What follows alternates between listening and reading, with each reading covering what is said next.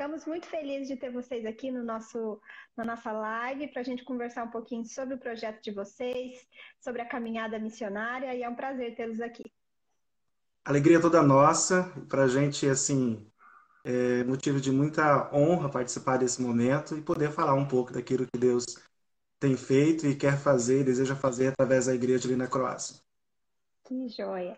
É, Pastor Dantas e Esté, eu estava aqui falando um pouquinho sobre vocês, sobre o projeto Tito, a caminho da Croácia, mas eu queria que vocês se apresentassem um pouco, apresentassem vocês, o chamado, como foi esse chamado missionário, um pouquinho dessa caminhada até aqui, e aí a gente vai conversando. Ok. Bom, eu tenho. Meu nome, na verdade, é Eurípides Araújo Dantas, o pessoal me conhece como Dantas, algum como Eurí... É, é, por Eurípides, né? Eu tenho 42 anos, fiz ontem, inclusive.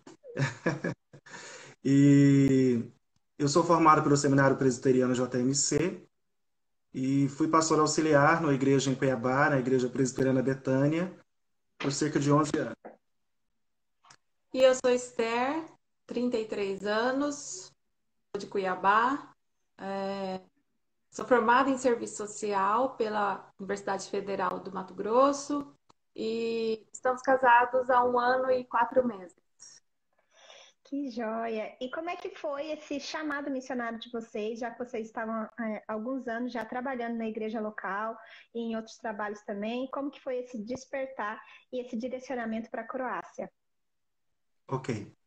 É interessante que as, as pessoas às vezes pensam que a, a, surge de uma hora para outra, pelo menos comigo não foi assim, né? Então, meu primeiro contato com a APMT foi em 2008. Esses dias eu resgatei esse e-mail, inclusive. Então, eu fiz o primeiro contato em 2008. Eu tinha pensado num projeto de para trabalhar, de fato, com missionários. Esse era meu projeto. E eu tenho contato, então, é, com a reverenda Agripina naquela época. E depois entrei em contato em 2013. E em 2017, então, voltei a fazer o, um terceiro contato, que foi quando a gente começou a preparação. Então, teve aí um período bastante longo e bastante importante dessa maturação desse propósito no coração é, nosso, né? Meu primeiro contato com missões foi pela revista da PMT.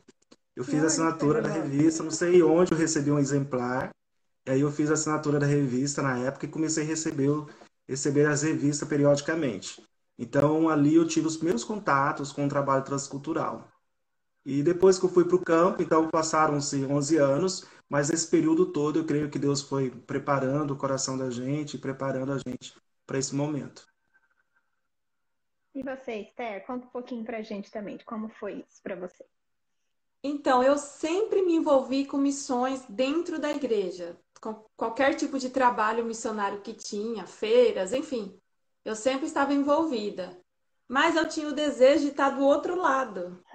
Então eu pedia para Deus para que ele enviasse alguém para que eu fosse companheira de alguém que estivesse no campo missionário. E aí nós nos conhecemos. Quando eu conheci o Eurípides, ele já tinha, já tinha iniciado o processo com a PMT.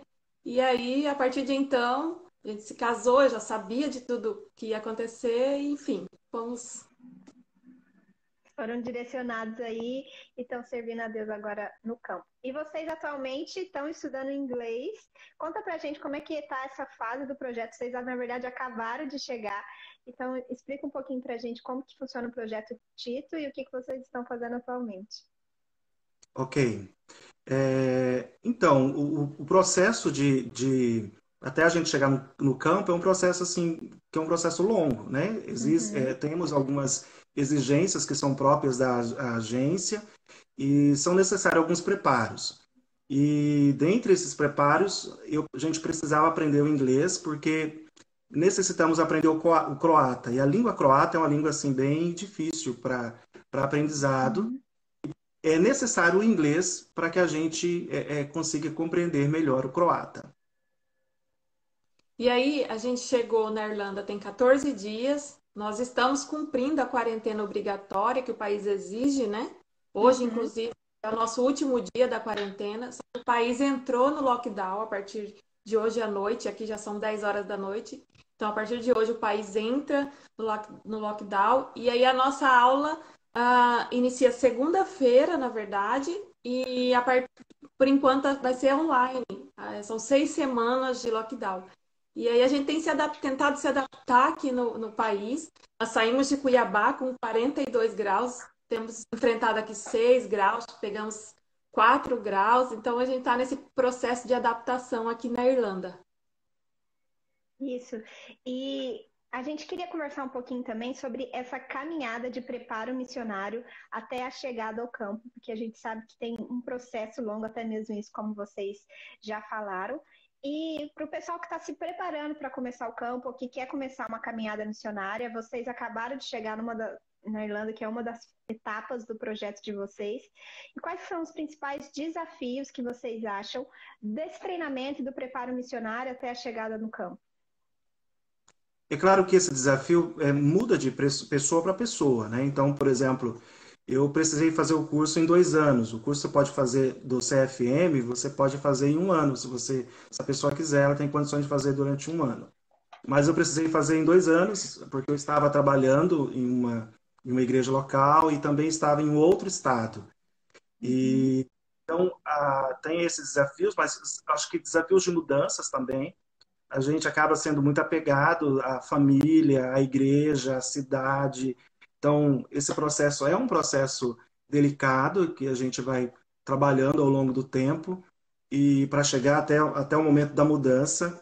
É, eu acho que isso foi bem difícil para a gente. É, tem as questões também é, é, dentro desse preparo que envolve línguas, né, que envolve é, recursos. Então todo esse, esse, esse processo acaba sendo um processo longo aí e importante ser feito, mas é um processo bem desafiador, sim. E nós também, é, a gente precisa fazer algumas, algumas escolhas, né? Nós optamos por, por exemplo, ter filhos, pelo menos depois desse período do inglês. Nós precisamos aprender muito bem o inglês. Uhum. Então, não seria viável, por exemplo, eu engravidar agora. Então, nós optamos por abrir mão disso agora, esperar passar esse período. Então, também passa a ser um desafio essas escolhas que a gente precisa fazer, né? uhum. né? A questão da mudança, fazer escolhas na nossa vida que, que vai agregar ao invés de atrapalhar uh, o nosso projeto. Nosso projeto ele tem, ele tem algumas fases, né? Então a gente está, uhum. talvez, é, se a gente pensar, teria essa fase mais é, inicial, que é a fase de formação teológica, que eu já tinha, mas uma formação é, transcultural que eu não tinha. Tem também um, uma outra fase que é montar uma equipe, que é preparar e, né, todo esse suporte antes de você ir para o campo. Tem uma fase de levantar recursos, né? E então a gente está na primeira, a gente já passou por essas fases. Agora nós estamos na primeira fase mesmo do, do projeto, que é a fase do estudo de língua. Então a gente vai fazer o inglês, mas depois a gente precisa aprender o croata. Então a gente vai ter que aprender duas línguas, um processo de três anos. É um desafio imenso. E considerando também que dentro desse, desse aprendizado aí, né, da língua, precisa, a gente precisa aprender a cultura. Então a gente está tendo que se adaptar um pouco à cultura da Irlanda, mas a gente sabe que a gente não vai ficar na Irlanda, mas você precisa lidar com essas diferenças culturais aqui por um ano, e aí a gente vai para uma outra parte, de novo, fazer o mesmo processo de língua, de cultura, de construir relacionamentos. Então, esse processo é um processo, assim, é, bem é, mexe muito com a gente. Assim. Uhum.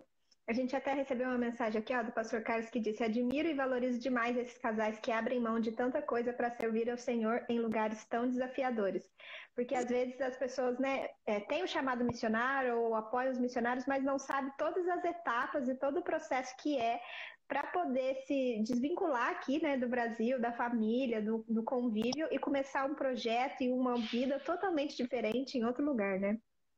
Exatamente. É, quando a gente fala, por exemplo, que, que o desafio depende, varia de pessoa para pessoa, por exemplo, para nós, adiar ter filhos é, é, um, é algo não muito fácil, por exemplo, para mim. Eu já tenho 42 anos, então eu casei um pouco tarde, né, considerado dentro dos padrões. Então, esperar um pouco mais para ter filhos é, é, assim, você esperar para ter filho mais, bem mais velho, e já, isso já não é um processo tão fácil.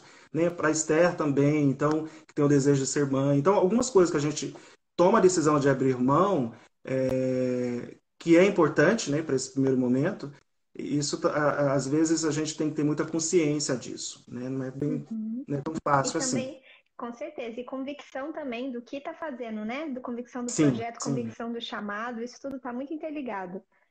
Exatamente. E, e, queridos, eu queria que vocês contassem um pouquinho, até a gente puxar um pouquinho a conversa para o projeto de vocês, para o pessoal que está chegando em casa. Conta para a gente um pouco o que, que é o projeto Tito e por que Croácia. Ok. Bom, a Croácia é porque a, a PMT ela tem feito um trabalho é, de investir na região dos Balcãs. Né? Há uma necessidade de missionários na região dos Balcãs. Ah, os Balcãs têm, têm uma, uma, uma cultura, idioma acaba sendo um pouco difícil, então as pessoas às vezes eu acho que talvez com medo do idioma, tem uma questão do clima também, né? A gente está saindo, por exemplo, de 40 graus, 40 e poucos graus de Cuiabá, a Croácia faz, chega a menos 20. Então a gente não tem noção é disso. Mas só que havia uma necessidade de missionários ali. Quando eu tive o primeiro contato com a PMT, em 2017, a minha pergunta foi: aonde há necessidade de missionários? Né? Porque é, existem países que a gente gostaria de morar. E, naturalmente, a gente gostaria de ir. E tem necessidade, muitas vezes. Claro que sim. Mas há uma necessidade muito forte na região dos Balcãs. E, então, a, a Croácia veio por causa dessa, dessa, dessa necessidade. A questão da cultura croata, eu achei que nós achamos que se encaixava um pouco mais a nossa, ao nosso estilo de vida. Né? Eles são mais receptivos, são mais simpáticos, é, então, pelo menos é que, o que dizem a respeito deles. Então, a gente achou que talvez parecesse um pouco mais com um brasileiro e essa foi uma opção. Nós não queríamos um país que tivesse uma língua tão difícil. E aí escolhemos, não pensamos nisso, decidimos pela Croácia, né, e já começamos o projeto, não pensamos nisso. E depois a gente descobriu que a língua croata, alguns estudiosos falam que é a nona mais difícil do mundo. Então, então a gente vai ter esse desafio aí de aprendizado da língua, mas eu creio que Deus nos dará graça nesse processo. Né? Então o projeto Tito tem esse nome Tito porque houve uma, uma época na história daquela região, não só da Croácia mesmo, mas aquela região onde está a Croácia, que ela pertencia a uma região maior, chamada Dalmácia. Inclusive, uma parte da Croácia ainda tem um, como se fosse um estado, que é chamado de Dalmácia. É de lá que vem os dálmatas, os cachorrinhos tão bonitinhos. Então, é, então essa região ali, é, houve um, uma época que a Croácia pertencia, então, à Dalmácia. E Paulo, quando escreve a segunda carta a Timóteo, no capítulo 4, versículo 10, ele fala que Tito foi para a Dalmácia. Então, nós não sabemos se Tito esteve na Croácia. Tem lendas, tem histórias, tem uma parte que fala que sim, que até o próprio Paulo esteve por ali e tal. Não sabemos ao certo se de fato Tito esteve ali na, nas terras onde está localizada a Croácia. Croácia é uma tribo, na verdade. O nome Croácia vem de uma tribo eslavo, né, que ocupou aquela região. Então, os croatas são é, descendentes dessa tribo eslava. Então, o nome do projeto tem a ver com com o Tito. É, é, é, uma referência que a gente faz a Tito, o Tito da Bíblia. Por que, que eu estou falando Tito da Bíblia? Porque houve um comandante na Croácia que comandou o país da década de 50 é, do século passado até a década de 80, chamado Tito, General Tito. E esse General Tito é assim, muito amado na época da antiga Iugoslávia. Da segunda Iugoslávia, então ele comandou todo essa, é, esse país, ou todos esses países, e ele era muito, ele é muito amado, muito respeitado na Croácia. Então não tem a ver com o General Tito, a gente nem sabia da existência dele quando nós escolhemos o nome. Tem a ver com o Tito da Bíblia. E quais que são as atividades que vocês vão pretendem realizar quando vocês chegarem na Croácia? Então, na Croácia, nós, a, primeira parte agora né, do, do projeto lá seria aprendizado da língua, uh, da cultura, e aí a gente começa com esses primeiros contatos, né, de criar relacionamentos, de criar vínculos, enquanto a gente já aprende esse, essa, é, essa, essa primeira parte aí. Uhum. Depois de um tempo, a gente quer começar com um processo de, de, de evangelização mesmo, de discipulado, até a formação de, um, de uma igreja. Nós temos um, um desafio que é, é, é exigido hoje na Croácia para você abrir uma nova denominação, você precisa de pelo menos 500 pessoas para você uhum. começar uma nova denominação. Então, nós não sabemos ainda, a gente tem estudado e pensado em, em maneiras de como vamos organizar esse processo, mas muito disso vai se, se realizar quando a gente estiver no país também. Né, conhecendo melhor a legislação, em contato com outras igrejas, para a gente tentar essas parcerias. Então é provável que a gente comece um trabalho com parceria com alguma igreja local que já exista lá. É bom ressaltar que o nosso projeto é de implantação de igreja. Uhum. Nós, a Deus assim nos permitir, nós iremos implantar a primeira igreja presbiteriana é, na Croácia. Então, nosso trabalho é com implantação de igreja, mas até chegar esse processo de implantação tem todo um processo antes.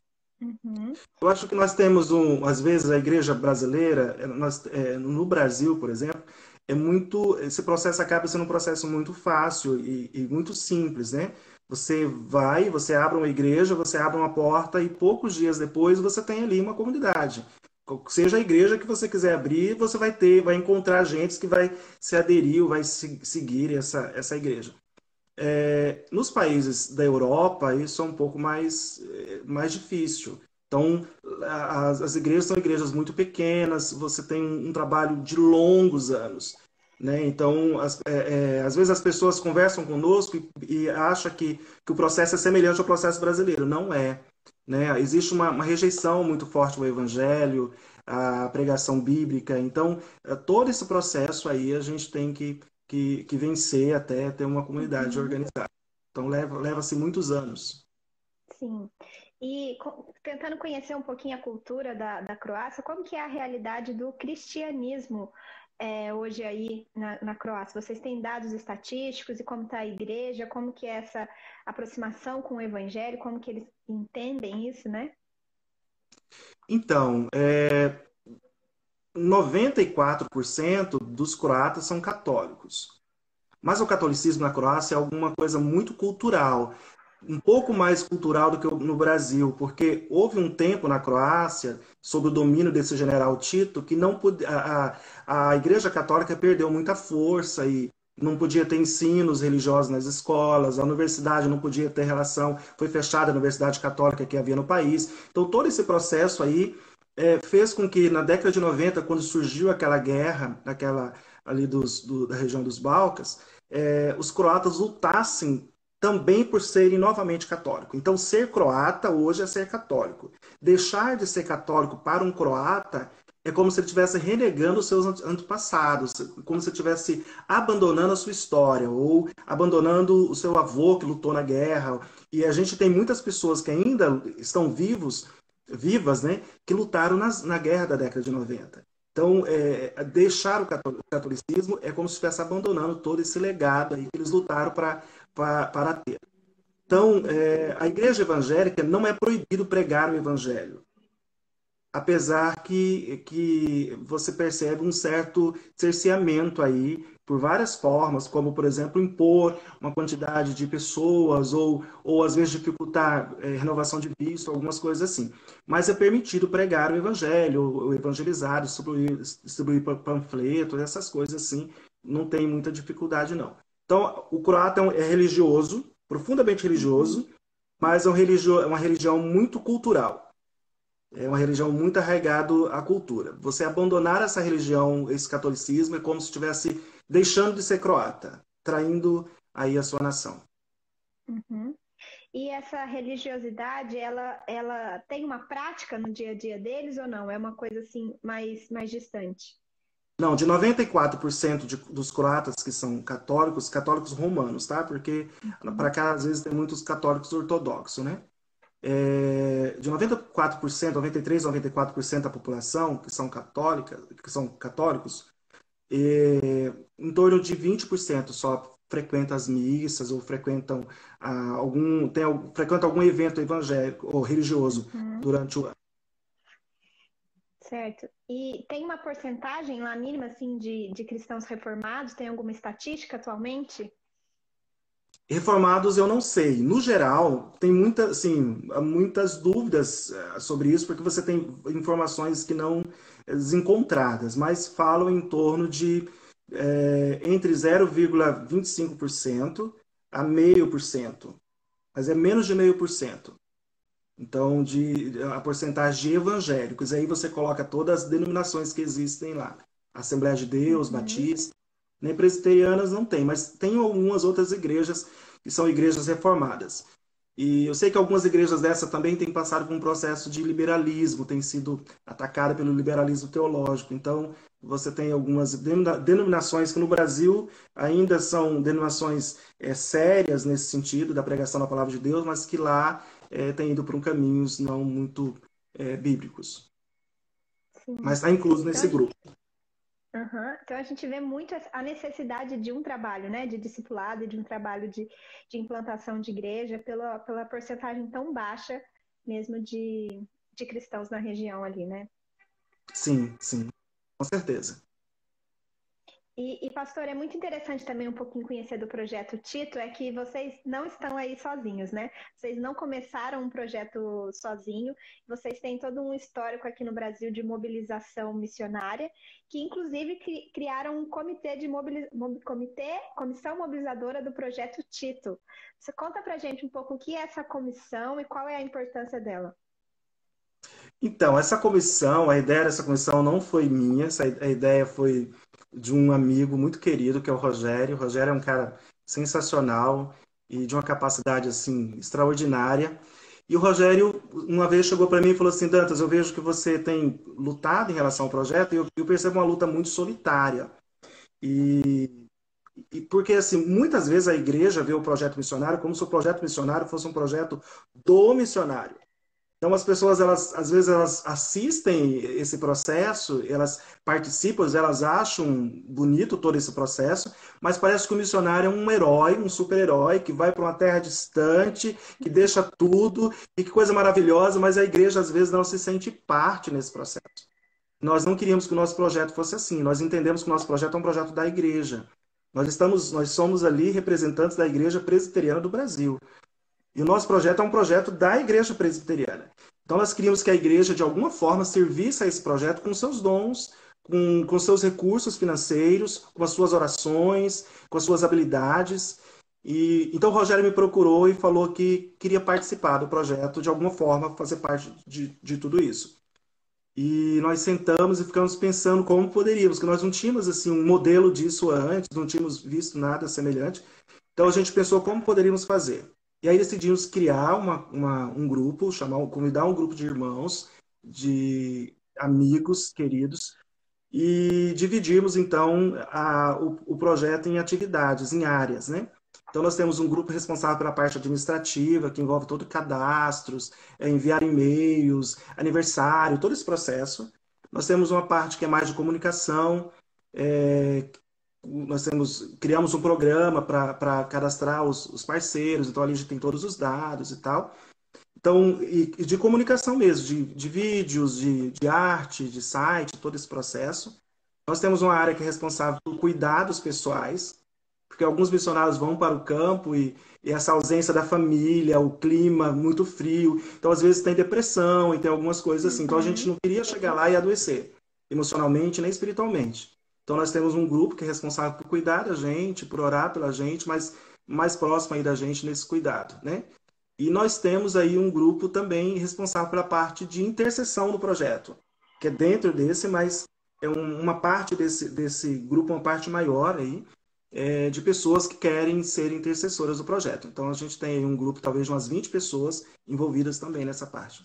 É, e ressaltando, a nossa intenção é manter de fato um relacionamento com os nossos parceiros, não só um, um, de um, uma carta de vez em quando, ou enfim, a gente gostaria de ter esse relacionamento com os nossos parceiros de fato, de eles saberem o que está acontecendo com a gente, saber que a gente está presente também, ainda que distante, e também é, essa comissão, ela não cuida só de nós, essa comissão, por exemplo, de cuidados, ela está disponível de repente para a nossa família que também sente a nossa ausência. Uhum. A saudade não é só de quem está no campo, a saudade de quem ficou também. Então essa essa essa comissão está também disponível de repente para a nossa família, caso isso caso aconteça alguma coisa, precise.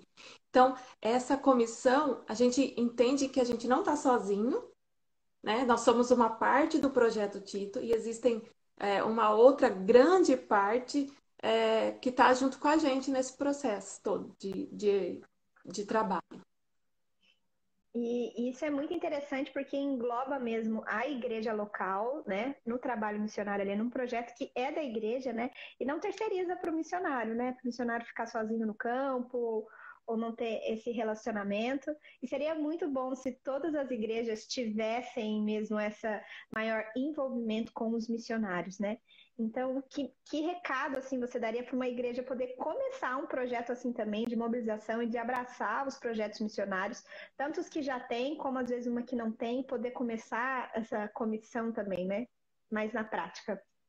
Ok. É, eu acho que essa vivência, é, tentar entender a vivência de todo um projeto missionário, acho que isso é algo bastante, bastante relevante. É, porque as pessoas elas tendem a olhar o projeto missionário como se ele começasse no campo.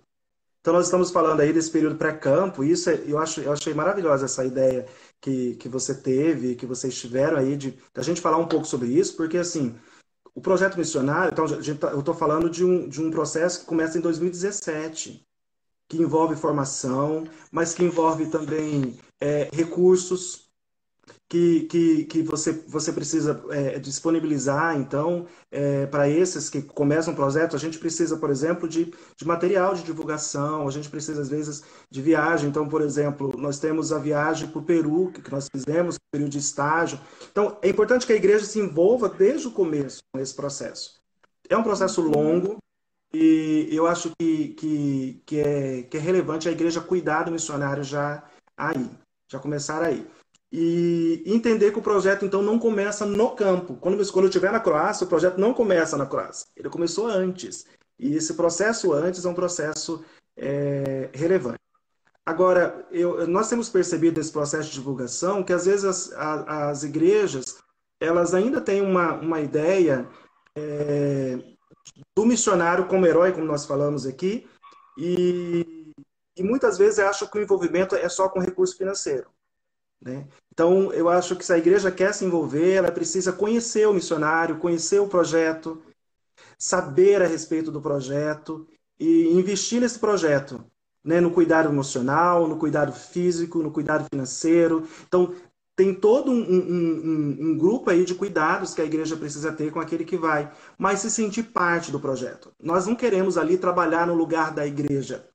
Nós queremos que a igreja trabalhe conosco ali que a igreja colha os frutos desse trabalho, que a igreja chore conosco nos desafios, que a igreja se alegre conosco na, na, na, conquista. Então a gente entende que o projeto precisa ser um projeto onde a igreja participe de todas as etapas, né? E não apenas de um envolvimento específico, de enviar às vezes um recurso que é importante, que é importante uhum.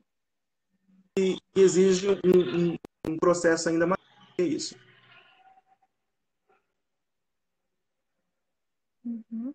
E é interessante você ter falado do, do, que o projeto começa muito antes, né, nesse pré-campo, porque, vamos supor, o candidato que, que vai começar, né, ele precisa ser pastoreado, ele precisa ser, ter direcionamento mesmo ali da vocação, confirmação, então ele precisa mesmo do acompanhamento ali pastoral, acompanhamento da liderança da igreja, né, que vai, que vai enviar e depois de todo o sustento também acompanhamento nos treinamentos, né? A gente, vocês comentaram um pouco aqui sobre a viagem, sobre os cursos que vocês tiveram que fazer. E tudo isso tem gastos e tem o aprendizado mesmo ali, né? O amadurecimento do candidato até ele chegar no campo.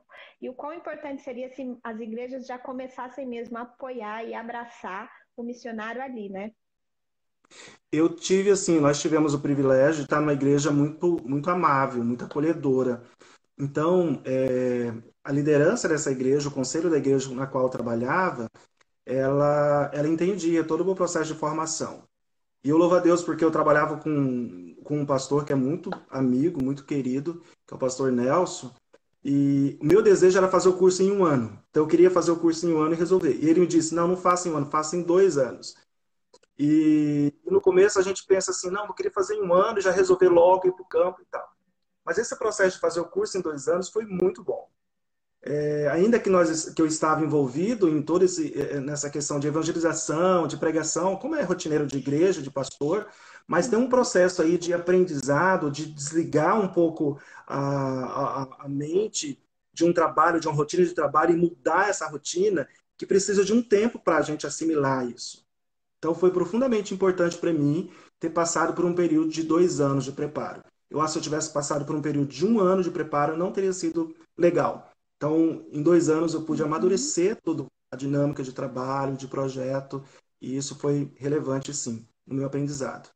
E então, quando a igreja entende isso, quando o conselho entende isso, porque eu tinha que me ausentar do, do trabalho, eu tinha que, às vezes, às vezes não dava para eu pregar no final de semana, eu tinha um pastor que, que me auxiliava nesse sentido, isso é, é, é, é muito importante. Mas, além disso, nosso projeto não foi abraçado apenas por essa comissão.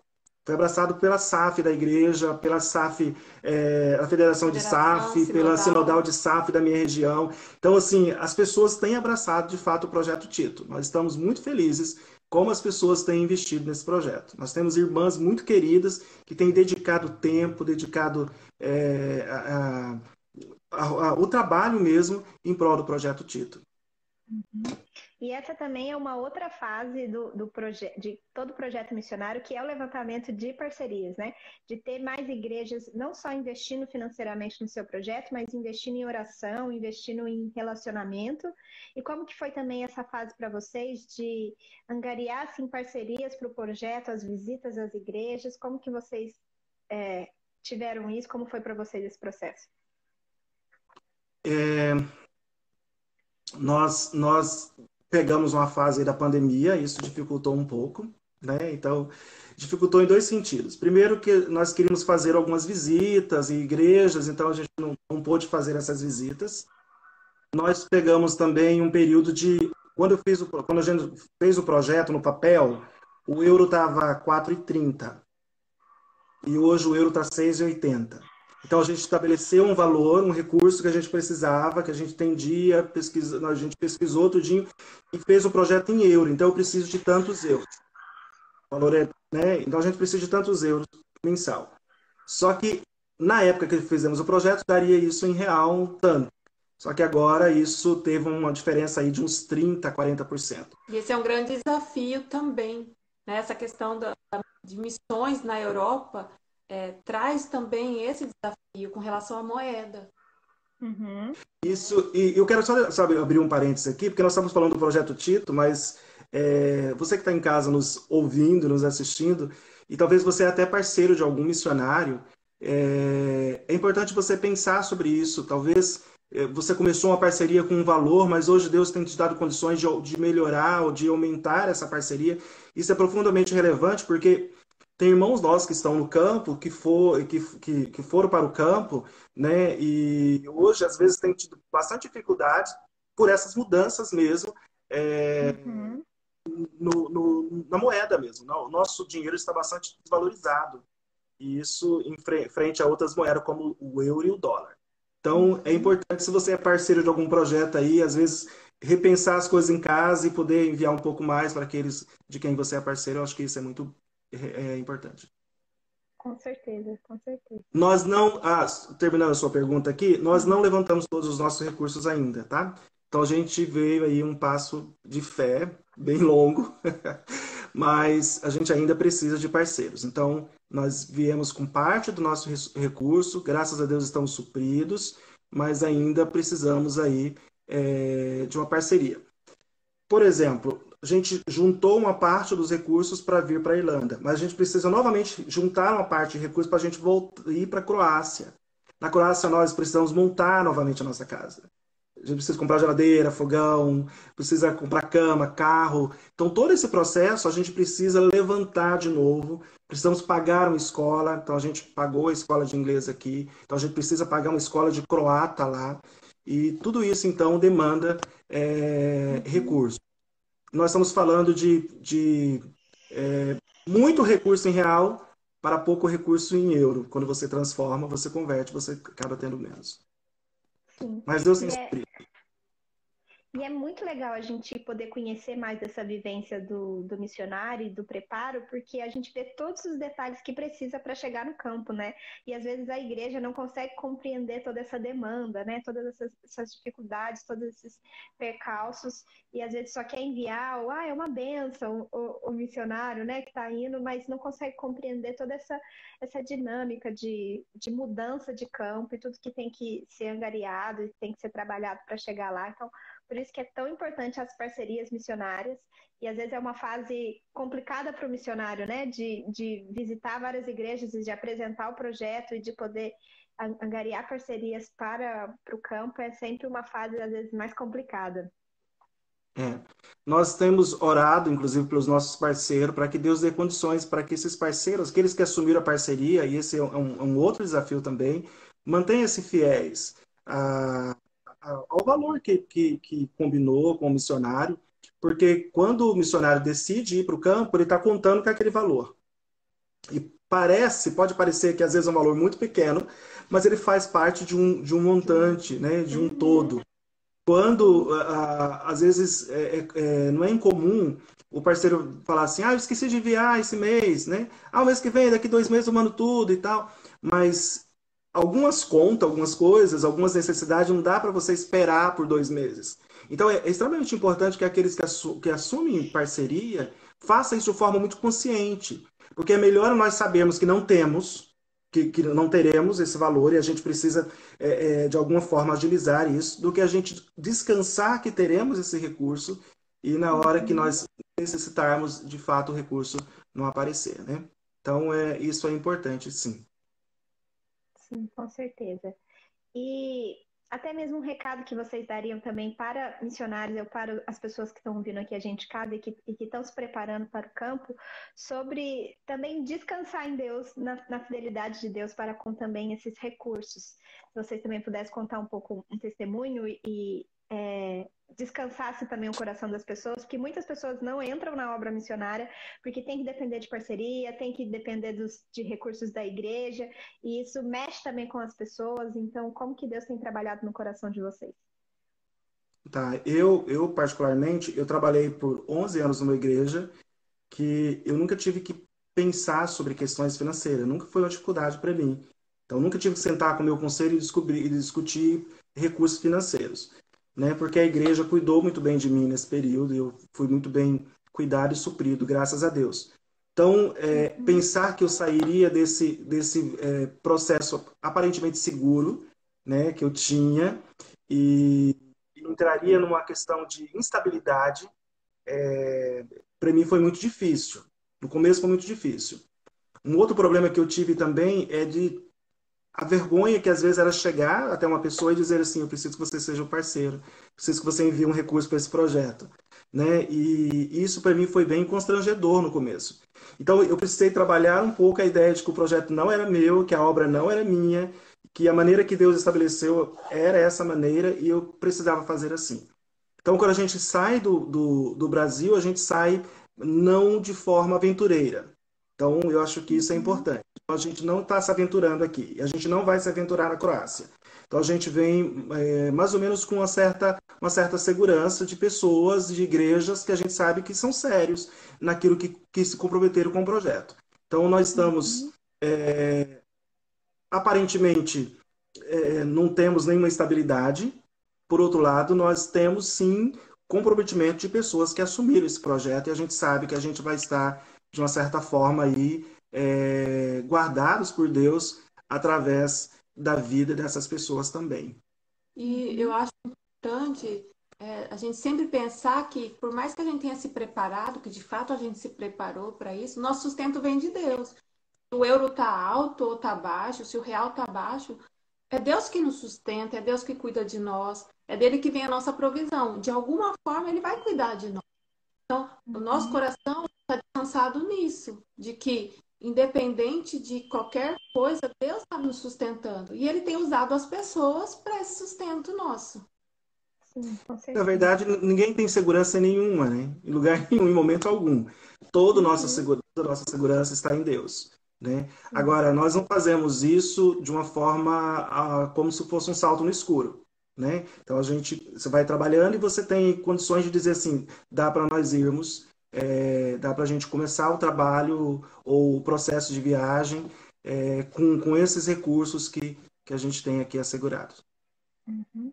E uma outra questão também de, da missão do projeto de vocês na, na Croácia é vocês enfrentaram algum preconceito das igrejas em relação a fazer missões na Europa porque muita, muitos missionários às vezes não conseguem é, ter parcerias, porque as igrejas não conseguem entender que hoje a Europa é um dos campos mais necessitados do evangelho e não é um, um Eurotour, né?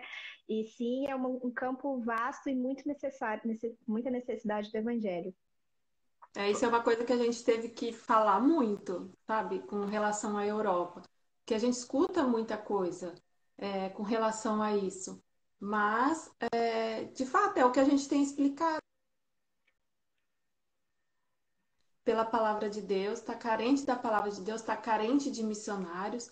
Ela precisa de voltar os seus olhos de novo para Cristo e Deus nos trouxe para cá. Deus poderia nos mandar para qualquer continente, mas nos trouxe para o continente europeu. Então, é uma coisa que, às vezes, de fato, a gente ouve muita coisa com relação a isso, mas a gente tem tido paciência para explicar. Nós temos, a gente ouve muitas vezes assim, para a África você não quer ir, né? Então, ouvi muito isso. É... E aí criou-se uma ideia que missionário ele, ele tem que contar testemunho triste, histórias sofridas, né? É, tem que mostrar miséria ou algum tipo de, de desgraça.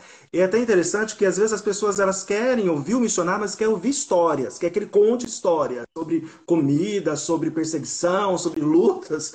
Isso é algo mas meio. Melhor, é, é verdade. Mas não melhor. que não aconteça, né? Mas nem sempre precisa ser só isso falado. Mas nós não queremos que o nosso projeto seja conhecido nesse sentido. Então, por exemplo, nós vamos para um país lindo, eu não quero não poder mostrar esse país, a beleza desse país que Deus criou. Um país que tem praias lindas. A Croácia, se você não conhece a Croácia, gente, se você não conhece, quer viajar para um lugar lindo, vá para a Croácia. A Croácia é linda, o país é lindo. Tem uma parte da Croácia que, que é conhecida pelos vinhos, pelas massas. Então é um país maravilhoso.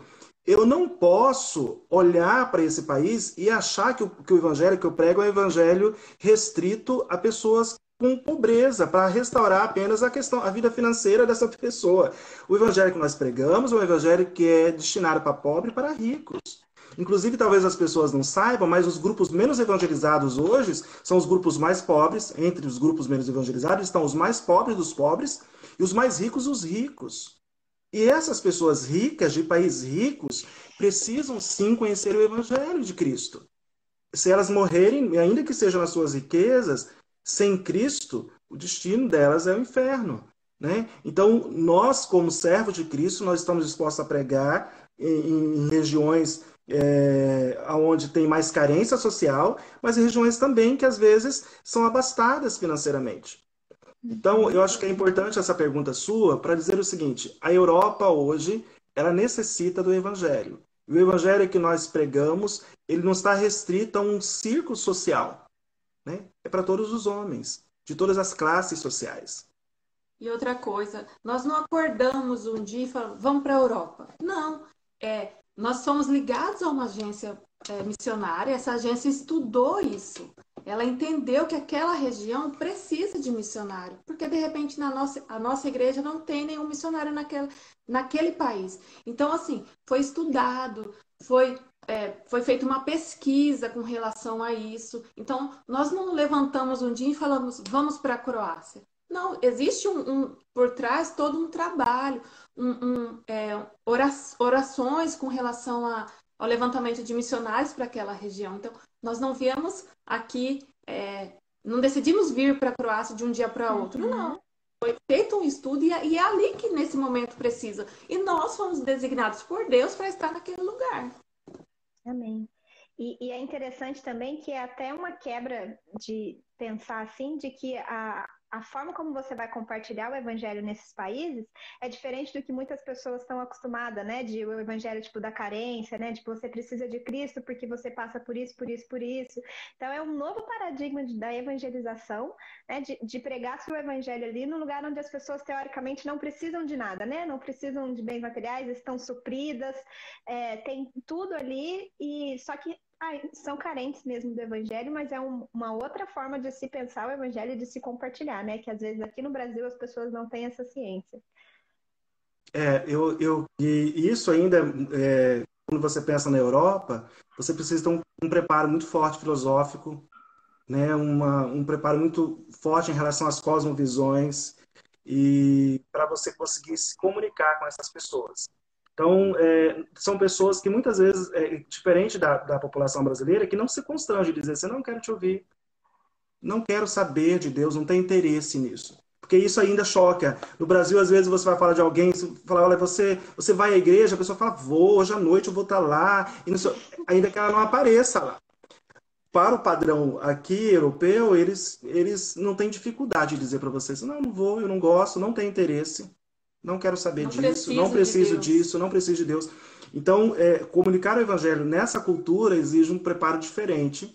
E eu voltei, inclusive, a me preparar em algumas áreas, né, a reler algum material e para que a gente consiga uma comunicação melhor.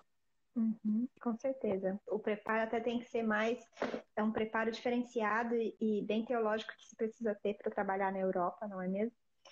É, pastor, a gente recebeu duas perguntas aqui também em relação com o tema que a gente tem conversado. É, a primeira é que se a igreja ela não é tão, tão não apoia tanto projetos missionários e ela não tem tanto uma visão missionária como a que você aqui enviaram vocês, então o que, que o missionário ou o candidato ele pode fazer para trabalhar essa visão na igreja, para ter um suporte maior e quem sabe futuramente conseguir ter uma comissão de mobilização missionária? Tá.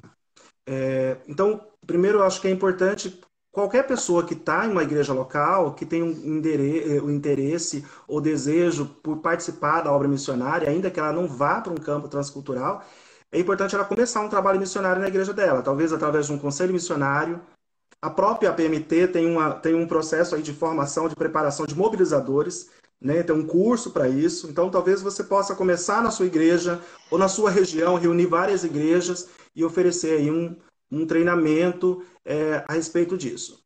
É, uma, outra, uma outra questão que eu acho importante é deixar as igrejas, a igreja local informada sobre o que está acontecendo no mundo a respeito da obra missionária. Muitas vezes as pessoas elas não investem no trabalho missionário porque elas não sabem, elas não conhecem um projeto. Né? Então, é, a, a, é, não é incomum se ter na igreja um conselho missionário que às vezes não passa informação para essa igreja a respeito do trabalho missionário, dos desafios, das necessidades. Uhum. A igreja só é informada que vai ter oferta, vai levantar oferta missionária na, naquele domingo, no domingo que vem, no próximo domingo, ou no mês de agosto. Então, acho que o caminho é deixar essa igreja instrumentalizada a respeito das necessidades de missões ou do, do, do trabalho missionário no mundo. E aí nós temos a, PMT, que é uma fonte de informação, e que esse ano, assim, eu achei maravilhoso o trabalho que tem sido feito pelas lives, o trabalho é, de internet, que isso dá ferramentas né, para que as igrejas trabalhem isso. E eu creio que por parte dos missionários, o desafio também é manter essa igreja, essa igreja informada. Eu não posso ir para o campo e sumir né, nessa igreja que me enviou para o campo. Eu quero que essa igreja vivencie dia a dia ali as nossas, as, as nossas alegrias, as nossas conquistas, os nossos desafios. Então, para isso, e hoje a gente tem inúmeras ferramentas para isso, é importante que a igreja seja constantemente informada daquilo que está acontecendo no campo, né? E que a igreja participe disso de uma forma muito mais direta. Muito bom. E a próxima pergunta é falando um pouco sobre esse processo de mudança de vocês e adaptação no campo. Que qual é a diferença de um processo de mudança para um país e de viagens de curto prazo, né? Porque às vezes a pessoa ela acha que conhece um pouco da vivência missionária, porque já fez algumas viagens missionárias. Vocês inclusive fizeram práticos, né, no, no Peru com a PMT. Mas qual é a diferença dessa de uma viagem de curto prazo para um processo de mudança e adaptação no, no, no campo? Ah, por exemplo, nós hoje dividimos, dividimos casa. Nós moramos com um casal de brasileiros que, nós, que não são convertidos a Cristo, não são protestantes. É, agora, nesse momento, nós estamos no nosso quarto, porque a gente não pôde, a gente não quis utilizar uma outra parte da casa, não que eles tivessem falado para a gente não utilizar, mas a gente não quis utilizar para que eles pudessem ter acesso a fogão, geladeira e tudo mais dividir casa com alguém que você não conhece, ainda que seja gente bacana, né? E Deus foi gracioso com a gente, colocou um casal super bacana na nossa vida. É, não é um processo assim tão, tão agradável. Você perde. Eu tenho um ano de casado só com a Esther. Né? A gente estava ainda, a gente ainda está nesse processo de aprendizado, descobriu o relacionamento, você casou recentemente, né? Eu sei. E aí, então você está nesse processo de aprendizado, descobrir o relacionamento. Então você abrir mão de você ter uma, é uma, uma casa só para você e sua esposa, não é um processo tão, tão agradável. Ainda que nós entendemos que, por questão financeira mesmo, é, para a gente era melhor fazer assim. Nós pagarmos uma casa aqui para a gente morar sozinho é, na Irlanda seria um processo muito caro. Não dá para nós fazermos isso na Croácia, porque aqui a gente vai ficar um ano apenas. Então, é, quando a gente, quando você viaja, você volta depois para sua casa, para sua rotina. É, você, às vezes, eu tinha uma biblioteca, que eu era apaixonado pela minha biblioteca. Eu tive que abrir mão dos meus livros, vendi meus livros. Até o João Vitor está aí, comprou meus livros lá do Nordeste, né?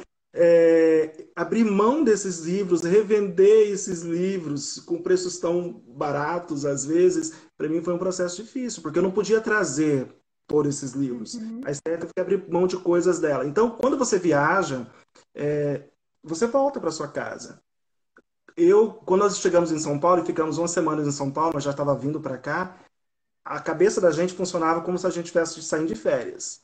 Depois que você chega no país, e aí você vê também as diferenças, você tem saudade né, de, das, da comida, das pessoas do seu país, você convivia. Então isso também é, é, diferente. Você sabe, eu sei que eu vou encontrar alguns irmãos pessoalmente daqui três anos, que é quando a gente volta. Então, esperar esses três anos, a gente já começa a contagem regressiva agora. Então você tem alguns assim. E a questão da cultura também, né? Nós precisamos, nós, nós vamos dizer que nós somos os estranhos aqui. Nós precisamos aprender essa cultura, que não dá para viver como a gente vivia no Brasil. São pessoas diferentes, são culturas diferentes, língua diferente. Então, uma, quando você vai para um outro, por exemplo, que não fala a sua língua, por mais difícil que possa parecer, você, você sabe que dali a pouco você vai voltar para sua casa, para sua comodidade, para o seu conforto. E agora, não, né? Nós precisamos nos adequar a isso aqui, porque a nossa vida agora é isso aqui. E daqui um ano, nossa vida vai começar tudo de novo, numa outra língua. Então, é essa questão de nós não temos outra opção a não ser aprender a viver é, né, numa cultura diferente. Nós não vamos voltar daqui um daqui 20 dias, como foi nosso estágio no Peru, por exemplo. Nós precisamos nos adequar. Então, acho que a grande diferença é essa, que a nossa vida agora é essa, né? Uhum. É muito interessante para a gente até mesmo não romantizar o campo, não romantizar a, a vida missionária, né? De saber que tem todos esses percalços e essas diferenças que o missionário tem que se submeter. Tem as dificuldades, as, as tristezas, sim, mas também tem, tem, tem ainda é, os prazeres, assim, vamos dizer, né? Mas de fato, romantizar tudo é, é um pouco exagero. Sim, com certeza. Queridos, é, a gente poderia ficar aqui conversando horas. Foi um, um, um bate-papo muito interessante, muito esclarecedor sobre, sobre o projeto missionário, sobre essa vivência pré-campo, sobre a importância das parcerias missionárias. Muito obrigada pelo tempo de vocês e que Deus abençoe demais o projeto de vocês. E para a gente encerrar, eu gostaria que vocês compartilhassem conosco alguns pedidos de oração para a gente poder estar orando especificamente por vocês, pelo projeto, para que Deus os abençoe muito. Então, nós temos alguns pedidos pela nossa saúde física, né? Deus sente nesse... também pela nossa família, tanto nós dois, quanto, quanto aqueles que é, pelo nosso aprendizado do inglês, nós precisamos aprender muito bem inglês nesse primeiro ano. Para depois aprender o croata, como o Davi falou, são duas línguas em pouco tempo. Então, nosso pedido de oração também é por isso, para que Deus nos dê capacidade para passar por esse processo da melhor maneira possível. Também nosso pedido de oração é pelo, por novos parceiros, como Dantas disse, nós ainda não fechamos o valor que nós precisamos é, de parceria, então para que o Senhor nos, nos envie é, novos parceiros e também pelos, pelos parceiros atuais para que Deus os conserve é, na, na parceria e também pelos eleitos de Deus na Croácia, né? Para que Deus é, né, já comece, de alguma forma, a, a, usar as nossas vidas também, de repente, outra, os outros trabalhos que, que acontecem lá e tudo aquilo que nós vamos é, passar é, por esse processo lá na Croácia. E também nós temos tentado a, a cidadania. Isso pra, acredito que para nós vai ser muito, vai ser válido para nós uhum. ter uma cidadania aqui da Europa. Então, nós, nós já começamos esse processo, então, o Senhor abra as portas, daí, as que estão fechadas, algumas estão bem fechadas, mas nós uhum. cremos que o Senhor é capaz de abrir essas portas. Então, uhum. nossos pedidos pela nossa saúde, pela nossa família, pelo aprendizado das línguas, né, pelos parceiros que nós temos, pelos novos e também pela conversa eleita na Croácia e para que Deus nos ajude aí nessa nesse processo aí de cidadania. Hum. Muito obrigada pelo pelo tempo de vocês. Queria dizer para o pessoal de casa que a próxima edição da revista Alcance, se você ainda não conhece, vai ser sobre a Croácia. Esse casal escreveu para a gente uma matéria incrível sobre o projeto deles, sobre a necessidade da Croácia. Então, a gente é, aconselha vocês a, a, a fazerem a assinatura da revista Alcance para conhecer mais de perto esse projeto, para conhecer o país também, as necessidades quem sabe ser um parceiro também, se Deus tem colocado isso no seu coração, ser um parceiro do projeto Tito. Então a gente vai deixar nas redes sociais aqui da PMT o acesso para vocês poderem conhecer a revista Alcance. Se vocês fizerem a assinatura é, da nossa newsletter, você ganha uma edição parcial da revista para poder conhecer o conteúdo, conhecer um pouco das matérias e depois poder assinar e conhecer o projeto deles e, e um pouquinho da Croácia. Dantas, Esther, muito obrigada pelo tempo de vocês, pelo por conhecer vocês mais, para conhecer a necessidade do projeto. Que Deus abençoe muito vocês nesse período de adaptação e no aprendizado da língua. Nós agradecemos muitíssimo por participar desse momento. Queremos mandar um beijo para Cuiabá, Cuiabá maravilhosa, estamos com saudade de vocês aí. É, e queremos deixar a nossa rede social, que é arroba Projeto Tito, nosso Instagram. Então vai lá, se inscreva no, na, na nossa rede social. É, eu mudei o número de celular, então, às, às, vezes as pessoas tinham meu celular antigo, até em alguns materiais vão aparecer o número antigo, mas o meu e-mail permanece o mesmo. Então, só contactar, contactar por e-mail ou através do WhatsApp, do, do Instagram também, que a gente responde. Bela, muito obrigado pelo convite, obrigado por esses momentos aqui. Que Deus abençoe a APMT, que Deus abençoe os nossos missionários e que o Evangelho se propague aí em todos os lugares dessa terra. Que bom. Nós vamos deixar salvo aqui também no nosso feed, no Instagram, é, o contato do, dos nossos missionários, para vocês poderem entrar em contato com eles depois, tanto do Projeto Tito, como também dos, do Instagram e de outros sites também do Projeto Tito e do, dos missionários, do Dantes e da Esther. E que Deus abençoe vocês. Muito obrigado por esse tempo e até a nossa próxima live. Um abraço. Obrigada, Beijo, gente. gente. Tchau, tchau.